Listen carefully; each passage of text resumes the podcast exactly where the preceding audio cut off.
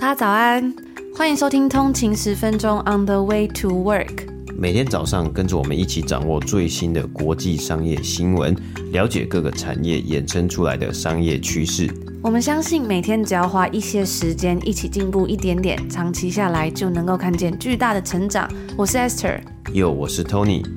让我们一起在通勤的路上前往世界。早安，今天是四月二十八号，星期五，欢迎回来通勤十分钟。大家早安，那今天的节目呢是由独特生活网络书店赞助播出。大家觉得在职场生存呢需要什么样的技能呢？哎，我觉得可能是简报技巧、专案管理，或者是跟任何人呢都能聊得来的说话术嘛。那当然，最重要的呢，可能还要具备一颗金刚不坏的肝呐。那不论呢你是大家是这个职场小白、假性主管，或者是呢，哎，现在很夯的，比如说斜杠工作者。自由工作者呢，都有各自的职涯挑战嘛，所以为了帮夜夜加班的盲人社畜们点一盏明灯呢，哎，这是非常的感谢呃读册生活的邀约啊，他们在二四月二十五号展开了职场的主题线上书展，那这个主题呢叫做夜景很美吧，因为社畜们都在加班嘛，那我们在这一次呢也跟读册一起合作，我们推荐各阶段的职场人必读的好书啊，因为其实我们一直以来都非常的希望可以推荐。大家不同的书可以去读，然后精进自己。那大家如果有兴趣的话呢，可以到我们今天的这个节目 show No 下面呢，点击活动链接，然后输入通勤十分钟的专属优惠码 OTW 二零二三。那这个优惠码呢是可以使用在独特生活的全馆的，所以不只是我们今天呃推荐的，在网站上面推荐给大家的好书，它是全馆呢满五九九就可以折五十块啊。所以呢，大家如果有兴趣的话呢，也可以去看看哦。今天是北美时间的四月二十七号，星期四。那我们看一下今天的美股三大指数呢，道琼工业指数收盘上涨了五百二十四点，涨幅是一点五七个百分比，来到三万三千八百二十六点。S M P 五百标普五百指数呢是上涨了七十九点，涨幅是一点九六个百分比，收盘来到四千一百三十五点。纳斯达克指数呢是上涨了两百八十七点，涨幅是二点四三个百分比，收盘来到一万两千一百四十二点啊。我们看到今天呢三大指数都有上涨嘛，而且呢是蛮久没有看到的大幅度上涨啊。道琼工业指数上涨了一点五 percent 啊，以及标普五百指数呢将近两趴的涨幅啊，都是自从今年一月以来最佳的单天交易日表现啊。而纳斯达克指数呢也缴出了自从三月以来的最佳涨幅表现，当天呢是上涨了将近二点五个百分比啊。主要的原因呢，当然我们今天看到就是来自于本周的重磅财报季嘛。Meta 呢，在昨天公布了一年多以来首度的营收成长，这个单季营收成长的数据啊。今天收盘的 Meta 的股价呢，大涨了将近十四个百分比，来到两百三十八块美金。那很多的分析师呢，也这个跟进呢，调涨了对于脸书母公司的目标股价。另外呢，微软 Microsoft 的股价呢，也是在公布财报之后呢，连续第二天上涨了。今天呢，又涨了三个百分比啊，收盘突破三百块美金，来到三百零四块啊。那微软呢，上一次收盘达到三百块美金以上啊，应该已经是一年多前的事情啊，那同时啊，今天标普百指数呢，表现最佳的公司呢，则是玩具公司孩之宝 Hasbro。那今天收盘呢股价大涨了十四点六个百分比，来到五十八块美金啊。另外呢，芭比娃娃的制造商 Hasbro 的死对头 Mattel 呢，今天收盘也大涨啊。两间公司呢，虽然他们第一季啊销售额下降。但是呢，他们实际的销售额呢，仍然大幅度的超越了分析师的预期啊！而且他们也提到呢，包括孩之宝呢，提到今年下半年的预估整体的情况会好转呢，所以才有的今天的收盘大涨。那美国的电商巨头亚马逊呢，今天收盘呢热腾腾，现在正在公布财报啊，他们在这个最新一季呢也缴出了营收成长九个百分比的表现呢，盘后股价呢是目前是大涨的情况。除了个股方面呢，今天呢，美国也公布了今年第一季的 GDP 数据啊，经济成长呢只有成长一点一个百分比啊，低于道琼预估的两个百分比。同时呢，他们也显示出了物价的上涨幅度呢，比预期的还要高啊。而疲软的经济数据呢，让许多的投资人则是认为啊。联准会有可能会准备收手啊，比如说放缓啊，或是暂停升息的这样的政策，或是这样子的决定。那以上就是今天美股三大指数的播报。上礼拜呢，我们在 EP 七十二的时候分享了正式宣布今年要结束邮寄 DVD 服务的 Netflix 嘛，他们要全心专注在串流服务上面。虽然大家现在对 Netflix 印象呢都是串流平台巨头，但是其实它一直以来呢都有在做邮寄 DVD 的服务，而且不是说。亏钱或是没有赚钱，它其实还有大约一百一十到一百三十万的人在去年是有订阅这个服务，然后带来了一点四七亿美金左右的收入的。那在分享到 Netflix 的财报的时候，我们我们有提到说他们最近发生了一个大乌龙嘛？不知道有没有通影族有在追这个实境秀 Love is Blind，那虽然 Netflix 呢已经算是在整个串流领域的龙头，但是呢，在串流平台如此竞争的情况之下，它还是如履薄冰的。Netflix 在上周末本来要直播最新一季的 Love is Blind。呃，中文翻译好像是叫做《盲婚试爱》，它是一个恋爱实境秀。但是呢，没想到当观众们，因为它这个已经是呃第四季了，所以算是一个 renew 这样子。然后呢，当观众们都已经坐在呃电视机前面，准备要来看它的首播，就是直播的时候呢。节目却没有播出，那怎么会发生这件事情呢？我们等下就来一一跟大家分享。首先呢，我们要先来介绍一下这个《Love Is Blind》这节目在讲什么。我觉得还蛮有趣的。那大家也知道，呃，真人实境秀节目一定就是那种比较狗血的剧情，然后配上俊男美女的角色嘛。但是呢，这部剧好像真的里面参加的人呢、我就去看有人呃第一季有结婚，然后到后来到现在，然后有人好像是离婚啦、分手这样子。然后这个节目它是从二零二零年开始播出第一季，剧情围绕在三。十位来自相同的都会区，渴望找到真爱的男女。那在呃这个节目的前十天呢，他们会进行一个快速约会。男女呢会在不同的这个节目特别打造出来的 pods 一个舱，就是呃一个爱情的小空间里面互相约会。然后这个地方很特别哦，他们可以互相聊天，但是他们不会见到对方。呃，就有点像是这个实境秀的名字一样嘛，它叫做盲盲婚示爱，Love is blind，所以是看不到对方的脸的。然后呢，在度过了这十天的相处啊，了解彼此的性格啊、兴趣之后呢，后面来宾就可以选择说他想要跟哪个人长期发展。男生呢，可以在任何时候决定向自己喜欢的女生求婚，但是重点来了，毕竟是盲婚示爱，所以来宾们在求婚之后呢，他才会首次见到。呃，对方就是真的 面对面的见到彼此。那订婚之后的情侣呢，会在墨西哥度蜜月，然后在这场蜜月旅行之中呢，他们也会花多一点时间去真正认识他们的伴侣，然后实体上的去认识这个伴侣，还有认识其他也来参加这场节目的其他情侣。那这些情侣度完蜜月之后呢，他们会搬到亚特兰大的一个同一层的公寓里面。在公寓的时候呢，他们都会去见，呃，他们都会去拜访伴侣的家人啊，并且探索伴侣的生活条件。然后最后，最后在结婚当天的这个圣坛上呢，订婚的情侣他们需要举办婚礼嘛。在这个圣坛上，最终他们会决定你到最后真的要结婚吗？还是你要分手？他们会不会因为现实的考量还有外在的因素而各奔东西，或者还是决定义无反顾与当初盲目爱上的对对象共结连理，然后最后去回答：哎，爱情是盲目的吗？而这整个过程呢，只有一个半月而已，所以听起来呢，真的是感觉好像蛮刺激的。那虽然这种实境秀可能都还蛮狗血的，但是这剧情的安排，我觉得感觉还蛮不错的，就听起来很好玩。如果以相亲来说，因为如果要长期发展，感觉还是要有一些共同的兴趣跟话题嘛。但很多时候，好像如果一开始就看到外表，会不会就觉得哎，很容易影响到这个判断？那如果真实的世界有这样相亲活动，感觉会很好玩。只是可能这个成本也是会蛮高的啦。那说到这边呢，我都觉得哎，还蛮想要来看一下这一部剧了。我觉得《Love Is Blind》呢，在北美算是还蛮受欢迎的。在二零二零年播出第一季之后呢，Netflix 他们公布的成绩是在首播之后的四个礼拜内，有达到三千万户的家庭观看。然后在推出之后呢，他们也连续四十七天都是位居在北美的前十名排行榜上，仅次于当时连续六十四天都在前十名的《Coco Melon》。那因为《Coco Melon》是儿童节目嘛。所以似乎不太能相比，因为成人不会像儿童一样一遍一遍又重复的观看同一个影片。那在谈恋爱跟约会的时候呢，其实很重要的一点啊，就是要守时，就是约会不要迟到。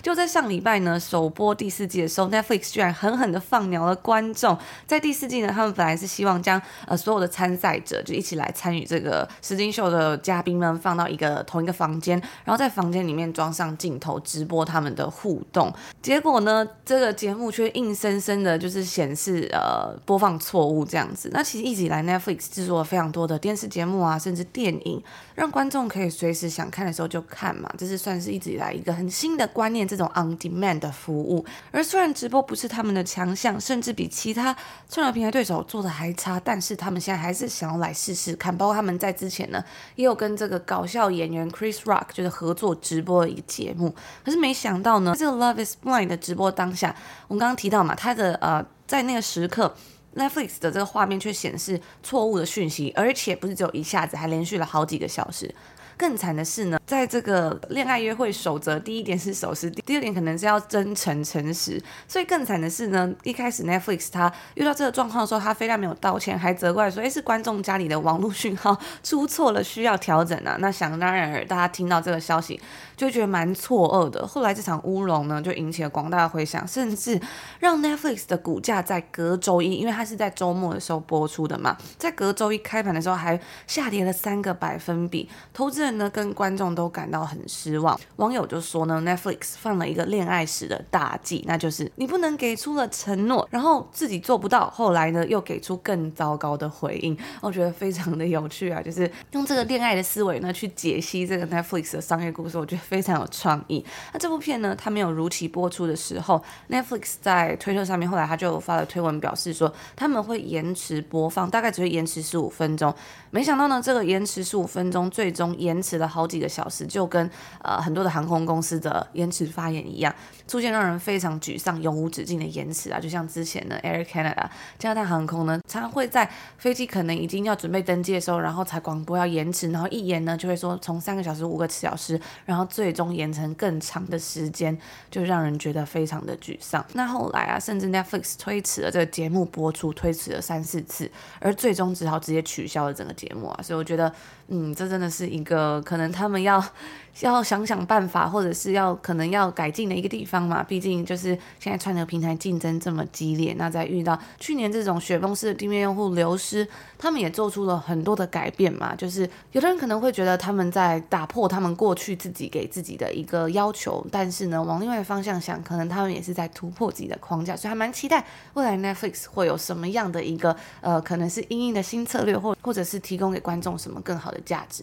嗯，那如果我们刚才呢套用用爱情恋爱的思维呢放在这个商业故事之中呢，如果 Netflix 是现任的恋人的话呢，那你的前任恋人呢，或是大家的前任恋人呢、啊嗯，应该就是 Blockbuster 百视达了嘛？前男友前女友的，前男友前女友。但这个故事其实大家应该也都很熟悉嘛，就曾经 Netflix 要被 Blockbuster 有一度呢是提案说，哎、欸、，Blockbuster 可不可以收购 Netflix 嘛？那大家最熟悉的其实就是 Netflix 把 Blockbuster 啊百视达所所拥有的市占率。也整个推翻掉了嘛？不过呢，其实哎、，Blockbuster 百事达的 Twitter 呢，它的推特竟然是还有在经营的。那在这一次啊，Netflix 出了这么大的一个包的时候呢，他当然也不能放过这个大好的机会啊，所以他们在推特上面，他们就推文了，他就说：“Remember renting VHS from us? You can start it on time, no problem. This is what we get。”啊，就是说，哎、记得大家还记得跟我们租录影带的这个时代吗？诶，你可以随时随地都可以开启一个，诶，开启一个秀，开启一个节目。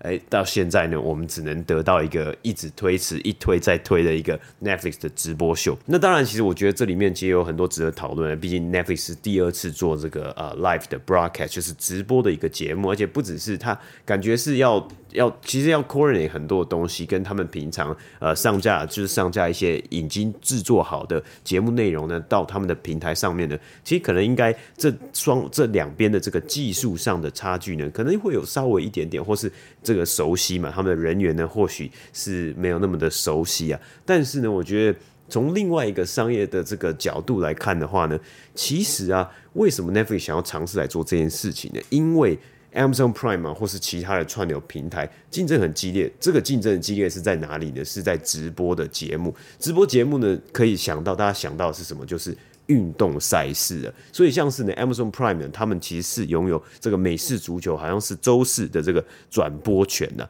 那你要先把你自己的技术搞好，你才有机会呢，去跟这些，比如说 NFL 啊，或是其他的职业联盟呢，去谈。好好的谈一个交易，谈说，哎，转播的这个权利嘛，因为有运动呢，大家才会就是很很大一部分的观众才会想要看啊，不只是这个 Amazon 跟这个 NFL 啊，甚至像是在印度呢，这个板球联盟啊，哇，板球是非常热门的一个呃这个赛事，所以你只要有这个转播的权呢，转播的这个比赛呢，其实会吸引到非常多的订阅用户。那我们在这边呢，当然也不是说直接就想到说 Netflix 可能要进军这个这个呃比赛转播这个领域啊，但是呢，他如果呃做得好的话，他还是有机会；但如果做不好的话呢，你可能这根本都上不了台面呢、啊。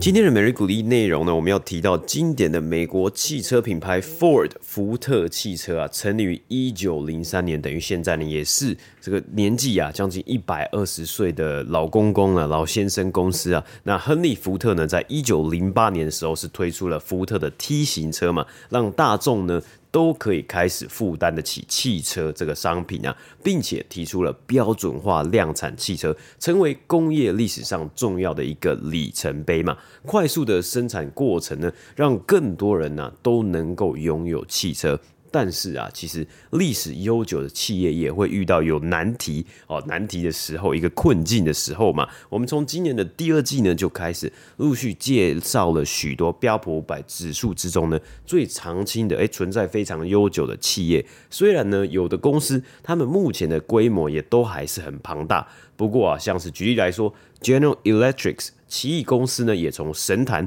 曾经市值最高的公司这样子的一个美名，这样子的一个宝座跌落下来啊。目前呢，General Electric 也是积极的在进行转型计划。他们希望呢，要分拆成为三个分别专注在航太仪器、医疗器材和能源的独立公司。那在疫情之前呢，福特汽车也经历过很长一段的低迷期啊。从原本稳健可以投资的股票，到变成呢，所有人所有的投资人到最后只讨论一件事情，那就是福特的股息啊。该公司呢，甚至在疫情爆发二零二零年时呢，宣布取消发放股利啊。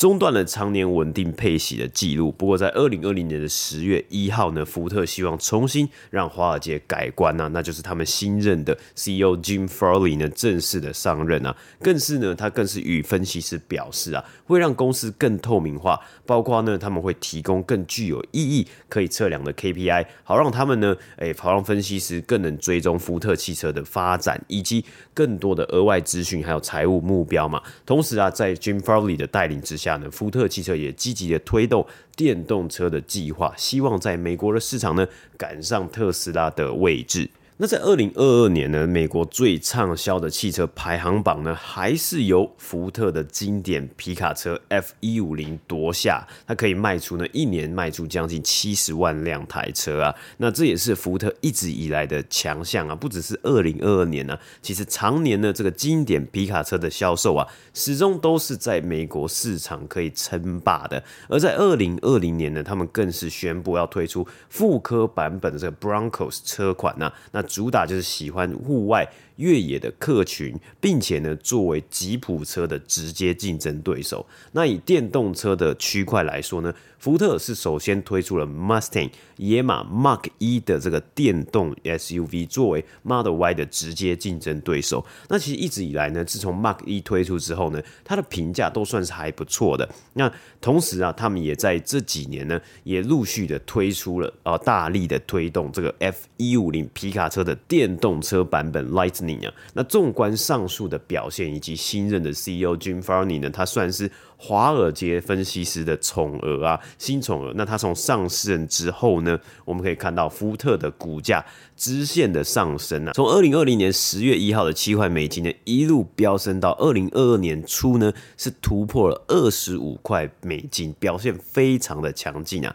那在这期间呢，他们也恢复了发放股息的机制嘛。但是呢，自从摸到了高点之后呢，福特的股价从去年初二零二年初呢，就直直的落下。今天收盘呢是在十一点六块美金啊，哇！所以从二十五块到十一块美金，这中间到底又发生了什么事情呢？或许呢，就是在电动车竞争之中呢，福特追赶的太过用力了。在今年呢，福特公司他们确定要将旗下的业务改为三大部门，第一个呢是电动车部门，然后第二个就是还是他们的这个传统汽车的部门，还有呢最后一个就是商务用的哦 commercial vehicle 的这个汽车部门啊。那该公司的 CFO 呢是提到啊，电动车的部门就像是一个存在在超过百年历史公司里面的新创公司啊。那通常啊，新创公司的营运的样貌啊，就是他们的销售成长呢会非常的高，潜力呢非常的高，但是呢，投资的成本也很大，就是你要前期要烧非常非常多的钱，所以呢，在前期啊，这个亏损呢会日益庞大。在特斯拉这几年开始赚钱之前呢，其实特斯拉有经过大概是十年的时间呢，每一年它都是记下的亏损啊，所以这个亏损呢会一直一直累积起来，所以大家都在问说，很多人呢都会问。新创公司它到了一个成熟的阶段呢，什么时候可以真正的实质上获利？那这正是形容目前福特汽车的电动车部门的最佳写照。在去年呢，全年啊，福特汽车的电动车区块呢，亏损了超过二十亿美金啊，并且呢，他们在今年初提到预估呢，二零二三年啊，就是今年。全年呢，电动车部门呢会亏损三十亿美金啊，所以这两年加起来就亏五十亿美金啊。那这数字呢也不是一个小数目嘛，也因此呢可能吓到了一些投资人。虽然呢，它的另外两个部门就是传统的汽车啊，还有商务用、业务用的这个汽车部门呢是有赚钱的，但是因为电动车的亏损啊，拉低他们整体的营业利润啊，所以在去年第四季公布财报的时候呢，他们其实就低于了先前给出的这个营业利润的预。估啊，而对于电动车部门的亏损有几个原因啊，包括电动车的电池成本的日渐的上升啊，那其实，在打造一辆电动车之中的这个电池的成本，其实算是排名前几高的啊，所以这个东西呢，也是非常多的车厂，不只是福特啊，他们都想尽就绞尽脑汁呢，要将这个成本还有这个效率呢，去极大化。而供应链的问题呢，目前呢，对于这个汽车来说呢，汽车产业来说呢，仍然没有完全百分之百的改变、改善啊，或是变更好啊。所以福特的管理团队他们预计啊，是在二零二六年底前呢，可以达到 operating margin 是八 percent 的目标。但是呢，也有分析师去质疑啊。这个数字到底能不能真正的实现呢？因为目前呢、啊，福特只有提到他们预计呢，可以在下一次车款推出之中呢，改善设计。那改善设计呢，就可以增加整体制造的效率等等的。但是这样子含糊的说法，好像又开始在轮回了。回到二零二零年十月，Jim Farley 刚上任的时候呢，他是说到会跟分析师呢提供更明确的 KPI 或是更透明的资讯来去让大家参考嘛。但现在呢，又回到好像比较含糊，没有办法确定到底怎么样呢才能达到他们目标的一个呃阶段呢？那当然，另外一个影响呢，就是特斯拉的降价嘛。那福特呢，也算是头几个车厂呢，率先的哦，将他们的这个呃旗下的车款，然后包括 Mark 一呢降价来做，就是 price matching 啊，或是说哎来回应特斯拉。降价的这个策略了，那价格降低啊，成本升高，获利又是更难的一件事情了吗？诶，不过其实在这里补充一下，也不是所有的车厂呢都因应着特斯拉的降价，所以就来降价了。因为现在呢，很多的原物料啊，或是以这个电池来说啊，或是其他的部分呢，成本是一直在升高之中啊，所以有的车厂他们可能会选择，诶，他不用降这么多的价，甚至还会稍微的微微的涨价。所以这是每一个车厂呢，他们在这样样子的竞争之中呢，他们呃自己所采取的一个策略啦。那福特呢会在下个礼拜啊，就是五月初公布今年第一季的财报，有兴趣的通勤组呢也可以追踪一下。那接下来呢，我们也稍微来介绍一下这位已经上任两年。的 CEO Jim Farley 啊，那我自己呢其实还蛮喜欢 Jim Farley 的。那虽然呢最近的这个表现比较不好一点点呢、啊，但是呢，其实在他上任的时候，还有在过去可能二零二一年的一个表现呢，很多的分析师是认为啊，福特有机会在他的带领之下呢转型成功啊。因为 Jim Farley 呢是福特百年历史之中的第十一任 CEO 而已啊。但是呢，却也是过去十年，大概十二年之内的第四任啊，所以也看得出来啊，在疫情之前呢，福特汽车摇摇晃晃的发展呢、而 Jim Farley 呢，他其实是一个货真价实的一个 insider 啊，他呃常年呢，其实待在福特汽车或者是呢汽车产业呢非常非常久的一段时间呢、很多人呢都认定他是一个 car guy 啊，car guy 就是非常热爱汽车的一位呃。算是始终粉丝啊，可以这样子讲啊，所以华尔街的分析师呢，真的是期待他们当初啊，其实一直以来到现在，可能也都还是期待在他的带领之下呢，他们可以真的踏上转型，或是抢下更好的市、更高的市占率啊。所以除了华尔街的看好之外呢，重点到底是他过往的经验，还有他到底是谁嘛？在二零零七年的时候呢，Jim Farley 呢，他是加入福特。那在之前呢，他有担任过 Toyota 的 Lexus 的销售和行销要职。甚至也曾经参与已经停产、主打年轻消费者的这个 Scion 这个品牌啊，因此啊，在加入福特的时候呢，Jim Farley 已经累积了将近二十年的相关汽车产业的经验啊。那在福特呢，Jim Farley 呢是负责全球的行销，之后呢也有担任过福特欧洲区的执行长等重要职位啊。那我们刚刚讲到嘛，他是一位货真价实的车迷啊。他的祖父呢，就曾经在早期的福特车厂担任员工啊，之后呢，开了一间自己的公司。所以 Jim Farley 呢，也曾经在访谈之中呢，说到祖父呢，对他爱上车子影响是非常的大。他也聊过，他年少轻狂的时候呢，自己呢是买了一台 Mustang 啊，自己来组装。那这里呢，就看得出来，他了解车子，他懂这些东西，而且他有足够的经验啊，所以也是为什么有分析师还有投资人对他呢抱有信心的原因之一啊。甚至连福特公司的董事 Ford 也说呢，这个呢，这个车啊，就是他的热忱呢，因为在周末呢都可以看到他在赛车场上面开车。那这个 Ford 呢，这里的董事 Ford 呢，就是 Henry Ford 亨利福特的曾孙啊。那说到这里呢，还有一个小补充啊。那 Jim Farley 呢，他其实是一位已故的喜剧明星 Chris Farley 的表哥啊。那 Chris Farley 呢，如果喜欢看这个九零年代的美国喜剧电影啊，或是呢当时的这个 Saturday Night Live 的听众，应该会觉得，哎，应该会觉得很耳熟啊，因为他是里面的要角。而 Chris Farley 呢，他最有名的电影啊，应该就叫做这个 Tommy Boy 这部片啊。这部电影它里面呢，Chris Farley 他是饰演汽车零件工厂的一个富二代，那他跟另外一位喜剧演员 David Spay 呢，饰演一位公司的员工搭档啊，然后他们两个人呢，就是一位算是富二代呢，跟一个公司的员工呢，要一起呢去推销产品啊，那这算是也算是一部非常经典的这个喜剧电影呢。那 Chris Farley 呢，在一九九七年的时候呢，就因为过量的吸毒而去世啊。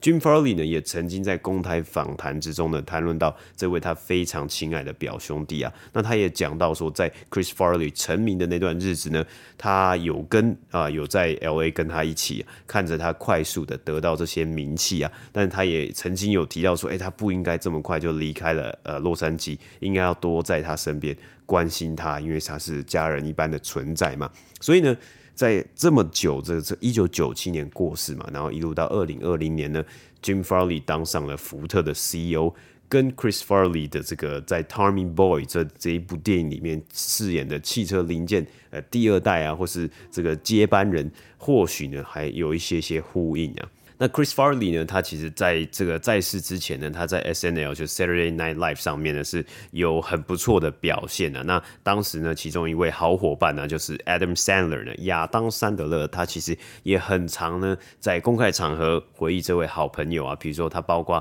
他多次呢在公开的地方呢演唱怀念 Chris Farley 的歌曲啊。如果大家有兴趣的话，也可以去搜寻呃 Chris Farley 这个影片呢来看看呢。其实他以前呢就是他他的这个呃形。形象就是一个非常搞笑，然后胖胖的一个是个形象啊。那以上呢就是今天我们跟大家分享富尔福特汽车的公司介绍。